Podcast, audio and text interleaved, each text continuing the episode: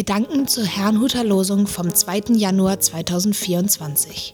Der Losungstext aus Psalm 54, Vers 8 lautet: Mit Freuden will ich dir Opfer bringen und deinem Namen, Herr, danken, dass er so tröstlich ist. Der Lehrtext dazu steht in Markus 12, Vers 42. Da kam eine arme Witwe, sie warf zwei kleine Münzen hinein.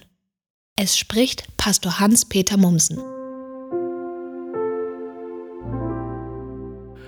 Zwei kleine Kupfermünzen. Heute möchte ich einmal vom Lehrtext ausgehen. Die Geschichte beginnt damit, dass Jesus Menschen beobachtete, die ihr Geld in den Opferkasten warfen. Unter den Leuten, von denen etliche reich waren, befand sich auch die Witwe, die zwei kleine Kupfermünzen hineinwarf. Das begeisterte Jesus so sehr, dass er seine Jünger zu sich rief und ihnen sagte, Ich versichere euch, diese arme Witwe hat mehr in den Opferkasten gelegt als alle anderen.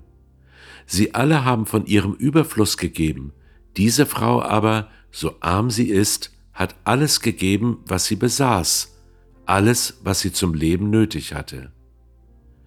Wie hätten wir auf diese Frau reagiert? War es nicht völlig unvernünftig, ihr letztes Hab und Gut in den Opferkasten zu werfen? Ich glaube, Jesus geht davon aus, dass alles, was wir haben, anvertrautes Gut ist. Wir dagegen sehen es häufig als Lohn für eine erbrachte Leistung an und geben dann im gewissen Sinne etwas davon für Gottes Sache ab. Doch eigentlich wäre unser Tun nutzlos, würde Gott es nicht segnen.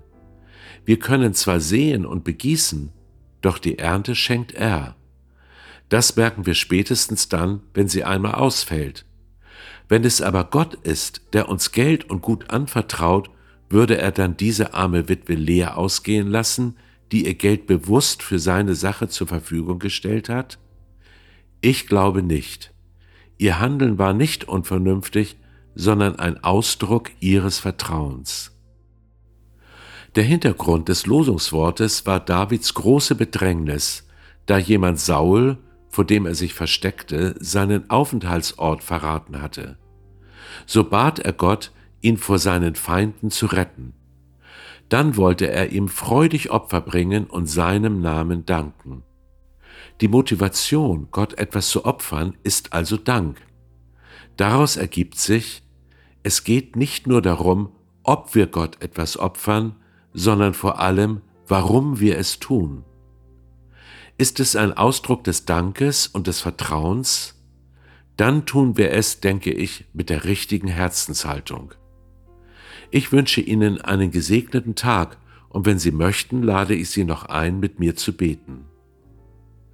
Herr Jesus Christus, befreie mich bitte davon, meine Opfergabe aus Pflicht zu geben oder um von anderen gesehen zu werden.